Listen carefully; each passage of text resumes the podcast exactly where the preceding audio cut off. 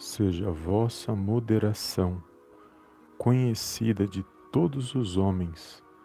Perto está o Senhor. Não andeis ansiosos de coisa alguma. Em tudo, porém, sejam conhecidas diante de Deus as vossas petições, pela oração e pela súplica, com ações de graças. E a paz de Deus, que excede todo o entendimento, guardará o vosso coração e a vossa mente em Cristo Jesus. Filipenses capítulo 4, do versículo 5 ao 7. Olá, amados, a paz do Senhor Jesus, tudo bem com vocês? Bem-vindos a mais uma palavra do dia abençoada. Deus abençoe a sua vida, a sua casa e a sua família no poderoso nome do Senhor Jesus.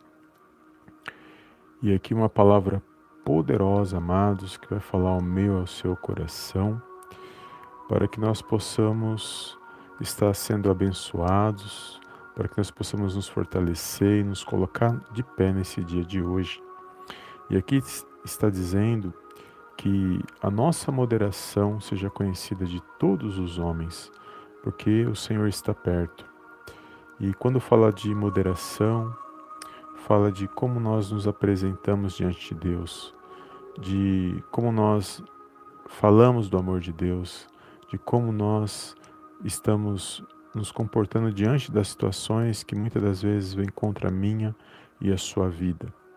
E uma das coisas que normalmente acontece com, a, com todos nós que vivemos nesses dias difíceis, amados, é algo que está dizendo aqui na própria palavra, que é a ansiedade.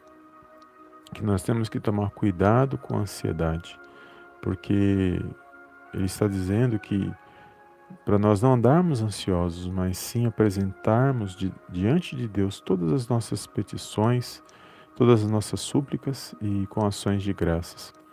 E é curioso porque muitas das vezes nós, nós ficamos desapercebidos e nesse momento que bate aquelas ansiedades, preocupações de coisas que nem aconteceram ainda.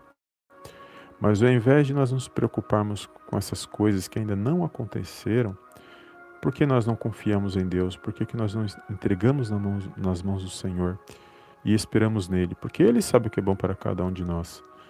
Quando Ele permite algo na minha e na sua vida, quando algo acontece, independente de qualquer situação, Ele sabe o porquê dessas, dessas situações nas nossas vidas. Ele sabe o porquê acontecem as coisas, porque Ele está no controle e na direção de todas as coisas. Então, não é fácil, muitas das vezes, nós passarmos pelas situações, porque nós queremos sair logo das situações. Mas no meio das situações existe um processo, existe um trabalhar de Deus na minha e na sua vida. E é neste meio dessa situação que nós vamos nos fortalecer, que nós vamos aprender, que nós vamos aprender a valorizar aquilo que Deus nos deu, a valorizar a palavra de Deus, a valorizar a presença do Senhor e a confiar no Senhor. Muitos não acreditam, muitos agem pela situação. E aí que está o perigo, amados, porque quando as pessoas agem pela situação, que a situação não está boa, elas desanimam. E, e às vezes elas desanimam, enfraquecem, ficam sem esperança. E é é aí que está o perigo, que muitas das vezes, se nós não tomarmos cuidado, nós vamos fazer agir da mesma forma. Porque quando é para a gente lutar, para a gente se animar, nós não podemos dar o luxo de ficar desanimados e muitas das vezes e nem é, entristecidos, porque no meio da situação que nós estamos passando, nós não podemos abaixar a guarda. Se nós pararmos de orar, se nós pararmos de acreditar, se nós pararmos de buscar a presença de Deus, todos nós enfraquecemos na fé. Ninguém é super-homem, ninguém é super-mulher. Todos nós estamos sujeitos a enfraquecer, a querer desistir, a querer desanimar. Mas o Senhor está falando para mim e para você nesse dia de hoje, para apresentar todos os nossos anseios e preocupações na presença dEle, para a gente se fortalecer, para a gente confiar nele, para a gente saber esperar nele E mais do que isso, para a gente não, não, não deixar de lutar, não desanimar, para a gente se colocar de pé.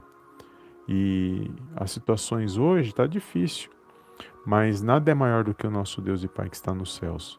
Então, pela fé, nós vamos continuar lutando, acreditando, buscando a presença de Deus, esperando o dia a volta do Senhor Jesus, porque nós sabemos que Ele está voltando, a palavra está se cumprindo.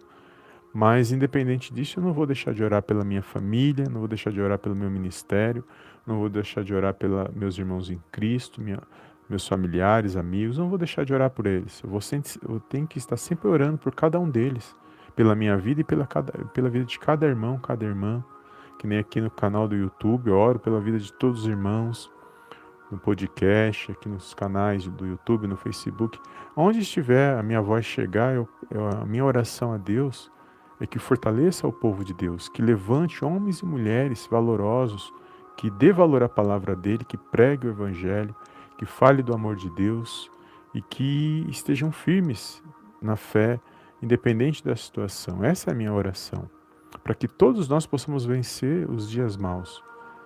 E não adianta nada eu estar bem, mas eu saber que meu irmão não está bem. E eu tenho que, se eu não, a forma que eu posso ajudá-lo é, não, é, é estar orando pela vida dele. Tem muitos irmãos que oram pela minha vida, não me conhece pessoalmente, mas ouve a minha voz, conhece o canal aqui, Palavra Vidas, e eu, eu, eu, eu sei pelo Espírito Santo, o Espírito Santo fala no meu coração, tem muitos irmãos que são, que intercedem pela minha vida e compartilham as mensagens, que são canal de bênção na minha vida, assim como Deus me usa para ser canal de bênção na vida de todos aqueles que estão ao nosso redor. Eu louvo a Deus pela sua vida, por esta palavra, Guarde esta palavra no seu coração, apresente as suas preocupações, seus anseios a Deus, porque é isso que Ele tem falado no meu coração. Quando eu sinto que estou preocupado demais, quando eu estou ansioso, aí vem essa palavra.